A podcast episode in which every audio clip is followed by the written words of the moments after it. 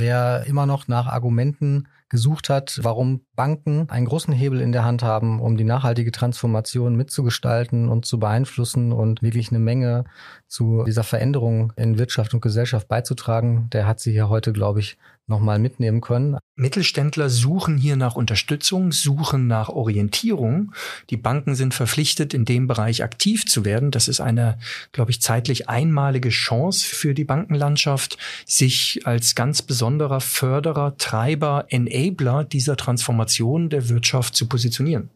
Neu ist aus meiner Sicht ein entscheidender Faktor und das sind ESG-Daten. Denn Informationen über ESG der Kreditnehmer haben die Banken nicht mehr im Keller liegen, sondern die müssen neu erhoben werden und teilweise wird es Kreditnehmer geben, die die Fragen selbst gar nicht beantworten können. Der Geduldsfaden bei der Aufsicht ist, glaube ich, sehr dünn geworden in datengetriebenen Themen.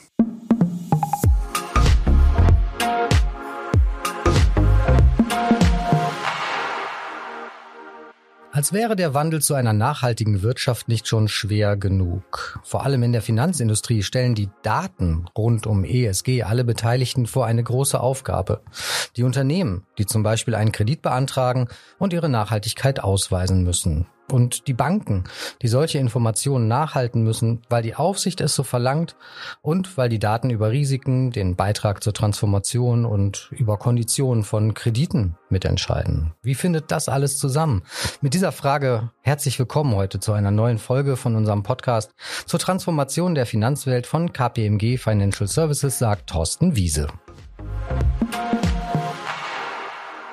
Zu Gast ist heute ein junges Unternehmen, das bei unserem Partner Tech-Quartier im Netzwerk wohnt, also im Fintech-Startup-Ökosystem hier in Frankfurt und drumherum zu Hause ist. Hier sind wir von KPMG auch engagiert, neulich zum Beispiel in der Reihe Green Transformation Incubator.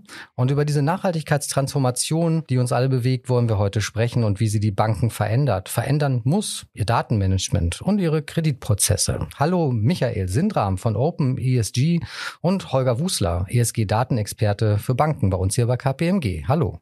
Hallo Thorsten. Hallo Thorsten. Michael, ich schaue mal als erstes in deine Richtung. Du hast einen spannenden Karriereweg schon hinter dir, warst Berater, hast Führungspositionen in Industrieunternehmen gehabt, jetzt also ESG-Daten für Banken. Was hat dich zu diesem Schritt bewogen? Ja, vielen Dank, Thorsten. Also ich freue mich natürlich immer, wenn du sagst, junge Startup. Das sind wir natürlich. Ich selbst bin nicht mehr ganz so jung. Also habe ursprünglich mal als BWLer, als Kaufmann in der Beratung angefangen, habe das mal dezente zehn Jahre gemacht und bin dann eigentlich kurz vorm Point of No Return in die Industrie gewechselt, habe dort verschiedene Vertriebsführungspositionen gehabt, bevor ich dann meine erste Geschäftsführungsposition im Mittelstand bekommen habe und dann zuletzt als Vorstandsvorsitzender einen Holzwerkstoffkonzern geführt habe und dort tatsächlich ich erstmals mit der Nachhaltigkeitsberichterstattungspflicht konfrontiert wurde. Sprich, selber in der Holzwerkstoffbranche, also man kann sich vorstellen, sehr komplex, einen Nachhaltigkeitsbericht erstellen musste. Und das war so der erste Punkt, wo bei mir das Interesse an dem Thema aufkam. Und dementsprechend habe ich mich dann nach einiger Zeit auch entschieden, in dem Bereich selber aktiv zu werden. Da hast du die Grenzen von Berichten und Daten und Berichterstattungen kennengelernt, ja? Man könnte mal schön sagen, den Unterschied zwischen qualitativen und quantitativen Informationen. Qualitativ ist so ein Bericht sehr ausführlich, quantitativ doch sehr spärlich ausgestattet und genau dem wollte ich mich annehmen. Habe dann selber für mich entschieden, in dem Bereich als Investor und Gründer aktiv zu werden und so ist eigentlich OpenESG entstanden und dann eben nochmal gegründet. Alles klar, super. Holger, du arbeitest seit langem im Bereich ESG-Daten in Banken und es ist ja auch nichts wirklich Neues. Banken stehen im Zentrum der Diskussion. Ihr Geschäftsmodell ist zwar nicht so offensichtlich Umweltvorgaben ausgesetzt wie eben der Betrieb von Michael oder wie Chemie, Energie oder andere industrielle Fertigungsunternehmen, aber als Kreditgeber sind Banken verpflichtet, Nachhaltigkeitsinformationen von Unternehmen zu berücksichtigen und sie sind selbst stark reguliert und so landet ja dann die Pflicht, Nachhaltigkeitsdaten vorzuhalten, wieder bei allen, auch beim Mittelstand und in den kommenden Monaten mit noch mehr Handlungsdruck. Holger, erklär doch mal, wie das alles miteinander zusammenhängt, auch regulatorisch zum Beispiel. Ja, absolut. Banken haben selbst im Gegensatz zur Industrie einen eher geringeren Impact, wie du schon richtig festgestellt hast, aber ihnen kommt eben als Transformationsbegleiter der Industrie eine entscheidende Rolle zu.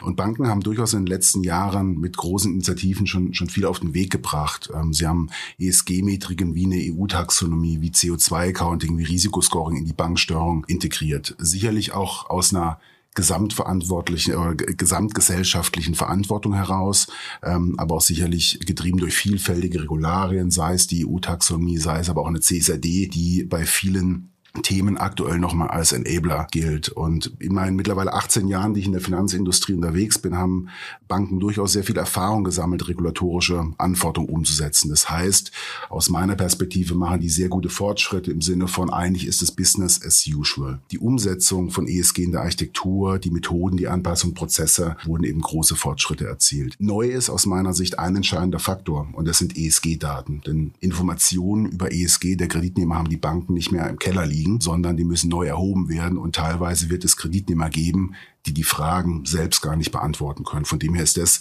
das tatsächlich Neue, was, glaube ich, auch in der weiteren Umsetzung mit eine große Herausforderung darstellt.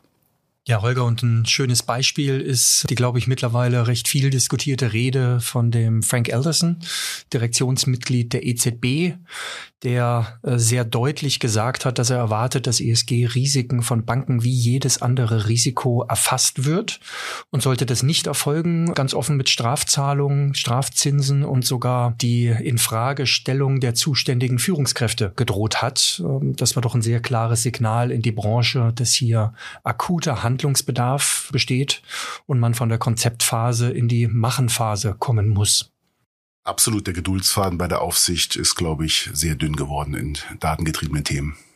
Und das hat Aufsehen erregt. Ich glaube, es war so Ende November, Anfang Dezember 2023. Ne? Michael, wir sitzen heute unter anderem auch hier zusammen, weil ihr auch einiges Aufsehen erregt habt mit einer Studie, nämlich neulich. Ähm, der Hauptpunkt darin, hohe Umweltrisiken haben für Firmen Konsequenzen, denn sie müssen Nachhaltigkeitsdaten zur Verfügung stellen und wie sie dastehen, beeinflusst dann ganz wesentlich eben die Kreditvergabe und die Zinskonditionen. Ihr habt da eine gute Grundlage geschaffen mit der Umfrage. Ihr habt mehr als 120 20 Kreditinstitute, glaube ich. Die haben eure Fragen beantwortet und darunter auch alle großen Mittelstandsbanken, etliche Sparkassen und Volksbanken. Erzähl doch mal, was wolltet ihr wissen und welche Ergebnisse waren für dich dann am Ende ganz besonders spannend?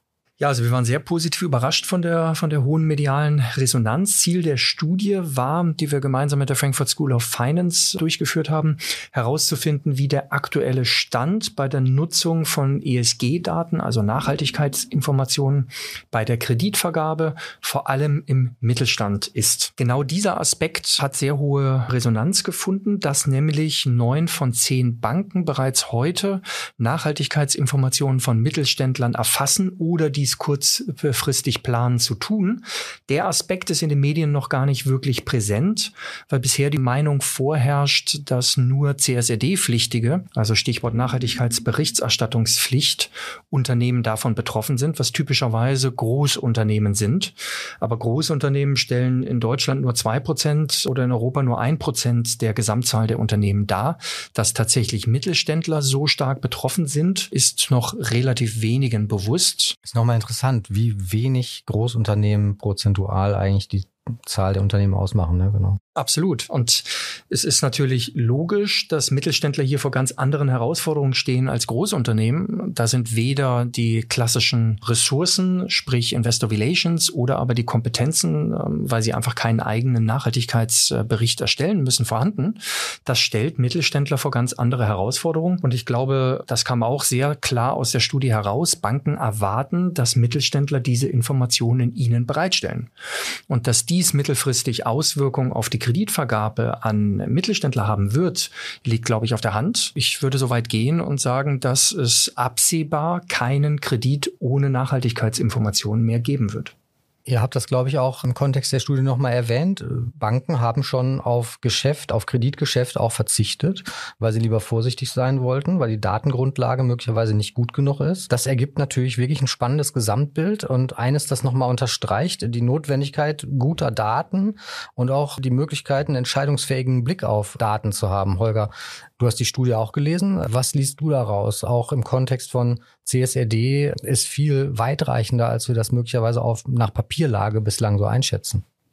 Ja, für mich stehen drei wesentliche Erkenntnisse im Vordergrund, die ich auch durchaus aus meinen Projekten und aus vielen Gesprächen, die ich auch in der Branche führe, auch bestätigen kann. Das, das erste ist, Banken brauchen ESG-Daten und zwar jetzt und nicht morgen. Die regulatorische Timeline ist hier unaufhörlich, die Zeit tickt. Zum zweiten, wie Michael schon eben gesagt hat, ein sehr geringer Teil, zwei Prozent der deutschen Unternehmen werden perspektivisch veröffentlichungspflichtig sein. Das heißt, der überwiegende Teil der Informationen muss beim Kunden erfragt werden und ist nicht aus Berichten oder von Datenanbietern zu besorgen. Dritter Punkt, Datenqualität und Vergleichbarkeit ist bei den befragten Instituten eine hohe Rolle und ich glaube, das ist auch ein sehr entscheidender Punkt, dass natürlich die Belastbarkeit dieser neuartigen Information, wo keine Erfahrungswerte hat, gegeben sein muss. Und das ist, glaube ich, auch nochmal eine Herkulesaufgabe, die in dem ähm, Themenkomplex hinzukommt. Was ich aktuell wahrnehme, ist aber, dass sich verschiedenste Initiativen auf den Weg machen. So hat sich der Bankenverband zum Beispiel einen, einen Fragenkatalog entworfen mit dem Ziel,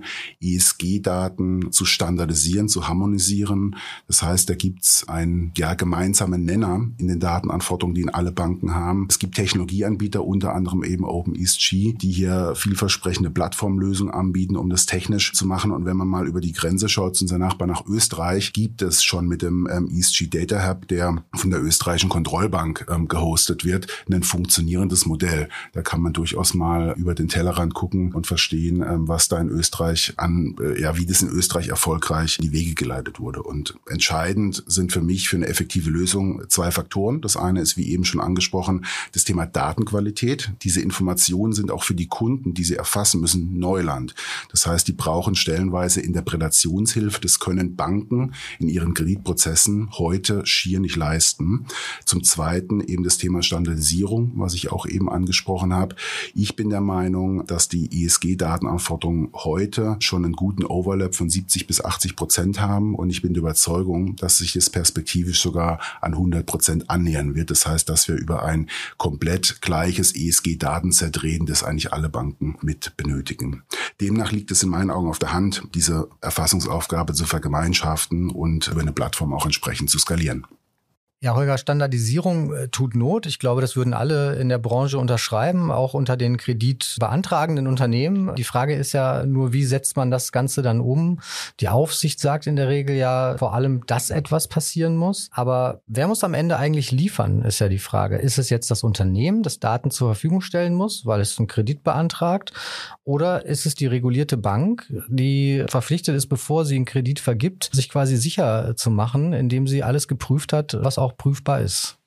Genau, also streng genommen wurden die Banken da schon ordentlich in die Pflicht genommen mit einem ganz vielfältigen Set an Regularien, was wir vorhin ja auch skizziert haben. Und eigentlich wirkt diese Verpflichtung auch auf der Kundenseite. Ähm, wenn man sich eine CSRD anschaut, nur eben gesagt, CSRD, wenn man sich die deutsche Unternehmenslandschaft anschaut, das werden sehr wenige sein, die dort berichtspflichtig sind. Das heißt, der große Teil, Mittelstand, kleinere Unternehmen in Deutschland, sind per se nicht verpflichtet, solche Informationen zu erheben. Sie werden es aber brauchen, um bei Banken Kredite zu bekommen. Deswegen ist an der Stelle bei den Banken auch so ein bisschen der Buhmann abgeladen, dass die Banken das einfordern von den Unternehmen, die selbst nicht berichtspflichtig sind. Aber erstmal ist es eine Aufgabe von allen, auch wenn die Banken da sozusagen in der Mitte ähm, der Kette sitzen.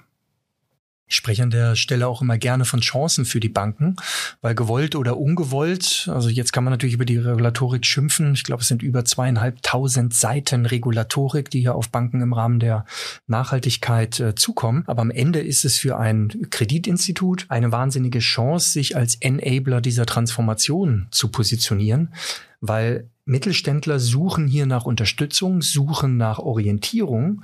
Die Banken sind verpflichtet, in dem Bereich aktiv zu werden. Das ist eine, glaube ich, zeitlich einmalige Chance für, für die Bankenlandschaft, sich als ganz besonderer Förderer, Treiber, Enabler dieser Transformation der Wirtschaft zu positionieren. Ja, gerade mit Blick auf den Mittelstand. Du hast das vorhin ja auch auf Basis eurer Studienergebnisse dargestellt. Wir haben Sparkassen, Volksbanken auch erwähnt. Das ist sicher ein wichtiges Thema. Michael, die Nachfrage sei erlaubt. Ihr habt das Thema ja im Blick mit eurem Angebot. Wie groß ist denn die Datenlücke? Wie weit klaffen möglicherweise Ambitionen und Realität heute noch auseinander? Also die Daten sind sicherlich die zentrale Herausforderung. Jetzt muss man sagen, auf der einen Seite sind die Vorgaben des Regulators noch relativ frisch, sehr komplex und werden zunehmend konkretisiert und in die Praxis umgesetzt. Aber Datenverfügbarkeit, Qualität und Vergleichbarkeit dieser Nachhaltigkeitsinformationen, das stellt äh, Finanzinstitute, aber auch die Mittelständler oder Unternehmen generell vor große Herausforderungen. Das ist nicht ungewöhnlich für ein sich entwickelndes Marktumfeld, macht aber aber eben aus äh, Bankensicht die systematische Berücksichtigung von Nachhaltigkeitsinformationen sehr komplex und schwierig. Und äh, gerade die typischen Anwendungen, die von der Regulatorik betroffen sind, sprich Risikomanagement, aber auch Kundendialog und Produktentwicklung, brauchen eben verlässliche, präzise Informationen zur Nachhaltigkeit. Und da sind klassische Rückfallgrößen wie Durchschnittswerte oder Branchenapproximationen schlicht und ergreifend äh, nicht nutzenstiftend. Es braucht einfach genaue Informationen, spätestens dann, wenn man in den Dialog mit einem Kunden einsteigen möchte und gemeinsam Maßnahmen, Finanzierungsbedarfe, Zukunftsplanung diskutieren möchte, braucht man harte Fakten. Und genau da setzen wir an. Stichwort Lösung, Holger, schauen wir es uns auch nochmal von der Bankenseite her an. Also was braucht es denn, damit der Prozess auf der Seite gut funktioniert, damit die Banken mit den Daten auch arbeiten können und gleichzeitig eben auch ein Industrieunternehmen, sagen wir mal, das einen Kredit beantragen möchte, Daten auch liefern möchte, einen effizienten Prozess dafür vorfindet? Ja, in erster Linie braucht es eine Datenbeschaffungsstrategie und ein Hochlaufmonitoring. Gerade letzteres ist auch kurz vor Weihnachten auf die Wunschliste der Aufsicht gelangt. Es muss also einen konkreten Plan der Banken geben, wie sie das Datengap schließen. Erfahrung, die ich auf meinen Projekten mache, ist, dass aber gerade die Datenbeschaffung je Kundenportfolio der Bank sehr individuell ist. Das heißt, habe ich sehr viel große Corporates, kann ich sehr viel über Dateneinkauf machen. Habe ich sehr viel spezialisierte Projektfinanzierungen muss ich in eine Individualbefragung gehen, weil dort auch eine Plattformlösung nicht sticht. Aber für den großen Teil dazwischen, kleinere Unternehmen, für, für nicht zweckgebundene Finanzierungen ist eben auch die Möglichkeit, über eine Datenplattform zu gehen. Und deswegen halte ich das für eine sehr vielversprechende Lösung. Und deswegen sitzen wir auch heute in dieser Konstellation zusammen. Und damit es funktioniert, sind aus meiner Sicht drei Themen wichtig. Eine Verständigung auf ein gemeinsames Datenset. Wir als KPMG setzen auf unseren Projekten auch unseren KPMG Referenzdatenkatalog ein und merken, dass es hier sehr hohe Gemeinsamkeiten, Überschneidungen gibt. Das ist ein Gut, was, glaube ich, die Branche erkennen muss. Und vor allem sind es auch Informationen, mit denen ich jetzt keine großen Wettbewerbsvorteile generieren kann. Also wir haben hier ein Level Playing Field und deswegen ist eine Chance da, dieses Datenset auch zu vergemeinschaften. Zum Zweiten muss die Datenqualität gewährleistet sein. Datenqualität ist bei Banken immer ein sehr wichtiges, auch durchaus sensibles Thema, was ja eben neu dazukommt, was ich eingangs schon gesagt habe. Es gibt keine Erfahrungswerte zur Datenqualität von ESG-Daten. Ist der CO2-Footprint eines Mittelständlers jetzt angemessen? Ist der außerhalb der Range? Das muss ich erstmal kalibrieren über die Zeit hinweg. Und das Dritte, was entscheidend ist, es muss einen Mehrwert für den Kunden geben, weil wenn ich sozusagen die Datenbeschaffungsaufgabe an den Kunden auslagere, dann muss er auch einen Mehrwert haben, indem er einen Peer-Vergleich anstellen kann, indem er vielleicht seine eingegebenen ESG-Daten auch nochmal in einem Reporting-Package bekommt oder er gewisse Rechenfunktionalitäten nutzen kann, um selbst seinen CO2-Footprint zu bestimmen. Das sind so die drei Themen, wo ich glaube, dass sich die Banken darauf vorbereiten müssen und das eben nicht individuell, sondern in einer marktweiten Lösung. Last but not least, es braucht neben den technischen Anbietern auch eine neutrale Instanz, die als Schirmherr, beispielsweise auf Ebene von Banken, Verbänden oder im Auftrag der Bundesregierung eben auch handeln kann, analog auch zur Umsetzung in Österreich. Ja, es wäre wünschenswert, aber ich meine, das ist eine der Motivationen, weswegen wir Open ESG gegründet haben. Das ist ein extrem trockenes, komplexes Thema, was Mittelständler vor also durchaus äh, massive Herausforderungen stellt. Und wir müssen uns ehrlich sein, die, bei den Banken kommt hier mit Abstand der größte Hebel zu. Ob wir jetzt, ähm, sage ich mal, ob eine einzelne äh, Kaffeebar äh, nachhaltige ähm, äh, Kaffeebecher nutzt oder der ein oder andere Businessflug wegfällt, das ist nicht der große Hebel. Aber wenn die Finanzinstitute das Signal setzen ohne eine überzeugende, nachvollziehbare Nachhaltigkeitsstrategie, die schwarz auf weiß messen kann, kriegst du keinen Kredit. Das ist ein ungleich größerer Hebel. Und um diese beiden Welten zu verbinden, den Finanzinstituten zu helfen, diese Informationen effizient, kostenminimal zu erfassen, aber auch den Unternehmen Hilfestellungen bereitzustellen, diese Informationen bereitstellen zu können. Sprich, Hilfetexte, ähm, CO2-Rechner, eindeutige Erklärungen. Ich sage immer gerne, äh, meine Mutter muss verstehen, welche Informationen ein Unternehmen bereitstellen muss. So klar und einfach muss das sein, dass ein Mittelständler hier keine besonderen Experten, Fachkompetenzen vorhalten muss, sondern mit natürlichem Menschenverstand versteht, welche Informationen stelle ich bereit weil das fängt schon bei der Interpretation einzelner Datenbedarfe ein, an Treibhausgasemissionen Scope 1. Was ist damit gemeint? Wie messe ich meinen jährlichen Wasserbedarf? Was ist ein Gender Pay Gap? Also das sind einfach Themen, die für den Mittelständler ein Buch mit sieben Siegeln sind. Das muss so klar und einfach nachvollziehbar erklärt werden, dass er diese Informationen bereitstellen kann. Und dann haben beide Seiten einen entsprechenden Benefit. Und wenn wir dann noch Themen wie Benchmarking, Quervergleich, wie stehst du im Vergleich Vergleich zu anderen Unternehmen da dem Unternehmen anbieten, dann entsteht auch wirklich ein Nutzen für das Unternehmen und nicht nur die Pflicht, Informationen bereitzustellen und die Bank macht etwas damit, sondern der Unternehmer bekommt etwas zurück, bekommt Signale, schau dir mal den Bereich an, da bist du besser, da bist du schlechter, dass er tatsächlich auch einen Mehrwert hat.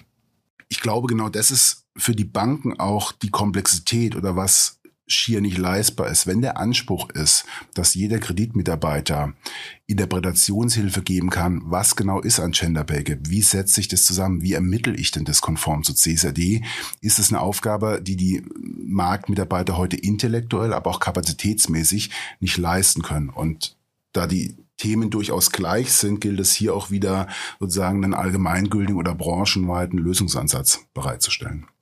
Ja, und die Datenfelder werden wahrscheinlich auch immer zahlreicher werden. Ne? Ihr habt ja eben schon so ein paar Punkte angesprochen, auch welche, die in der Entwicklung sind. Äh, Holger, was glaubst du, welche Datenfelder werden noch hinzukommen und wie können Banken dann diese Vorgaben und Bedarfe letztlich auch umsetzen? Weil ESG, das war zu Beginn vor allem Klima und Umwelt, Biodiversität, Naturgefahren stehen jetzt mittlerweile viel stärker im Fokus.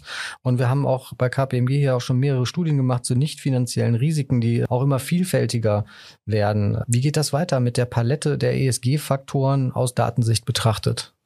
Ja, ich nehme aktuell auch einen sehr, sehr starken Fokus auf E-Daten, gerade im finanzierten äh, Portfolio. War natürlich, stürzen sich alle auch auf den CO2-Footprint, weil das verhältnismäßig einfach zu greifen ist und eine messbare Information, die auch gut interpretierbar ist. Ich bin aber überzeugt davon, dass ESG-Journey noch nicht vorüber ist. S- und G-Themen werden jetzt durch die CSRD in den Vordergrund gerutscht. Ich nehme erste Projekte wahr zur Konzeption, wie geht man mit Biodiversität im Portfolio um. Das heißt, wir werden hier ein Moving Target in den Datenanforderungen haben haben. Das ist auch, wenn ich nochmal auf unseren Datenreferenzkatalog referenziere, da fragen mich die Kunden ja, ist der vollständig? Und dann ist meine Antwort immer, der ist so vollständig, wie er per heute sein kann. Das heißt, der wird sich, da werden sich Themen verschieben, da werden sich Themen erweitern. Das wird eine, eine Mammutaufgabe sein, sozusagen dieses Moving Target zu managen, aber dann auch die Schließung der Datengaps auf diesem Moving Target zeitnah sicherzustellen kann ich auch nur zustimmen. Das ist tatsächlich die Regulatorik, wenn man sich anschaut, in welcher Frequenz und, und Detailgrad in den letzten 24 Monaten hier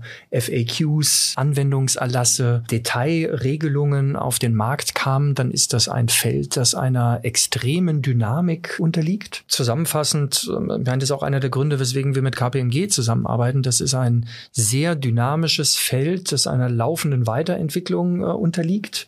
Es hochkomplex. Es ist typischerweise keine Kernkompetenz eines Finanzinstituts und aufgrund der generellen regulatorischen Pflicht kann ein Finanzinstitut hier auch keinen Wettbewerbsvorteil generieren. Daher ist es ein klassisches Thema, was man an spezialisierte externe Anbieter abgeben kann, die eben sich genau mit diesem Punkt beschäftigen und es für die Kunden so einfach wie möglich macht. Weil da bin ich der festen Überzeugung, das Finanzinstitut, das es den Kunden einfach macht und ihnen einen Mehrwert bietet, das kann einen Wettbewerbsvorteil generieren generieren. Aber die Datenerfassung selbst ist schlicht und ergreifend eine generelle Pflicht für alle Institute. Du hast es vorhin ganz schön gesagt, Michael. Datenerfassung, Modellierung, äh, das sind trockene Themen, werden als trockene Themen wahrgenommen. Aber ich glaube, wer immer noch nach Argumenten gesucht hat für sich selbst oder auch im Gespräch mit anderen, warum Banken einen großen Hebel in der Hand haben, um die nachhaltige Transformation mitzugestalten und zu beeinflussen und wirklich eine Menge zu äh, dieser Veränderung äh, in Wirtschaft und Gesellschaft beizutragen, der hat sie hier heute, glaube ich, nochmal mitnehmen können. Also ein Thema auch mit Strahlkraft für die Jahresagenda 2024. Danke, Michael von OpenESG, dass du da warst. Danke, Holger Wussler von KPMG. Und wir hören uns, wenn ihr mögt, wenn Sie mögen, in circa vier Wochen wieder hier in der KPMG Podcast-Reihe zur Transformation der Finanzindustrie. Ciao, ciao.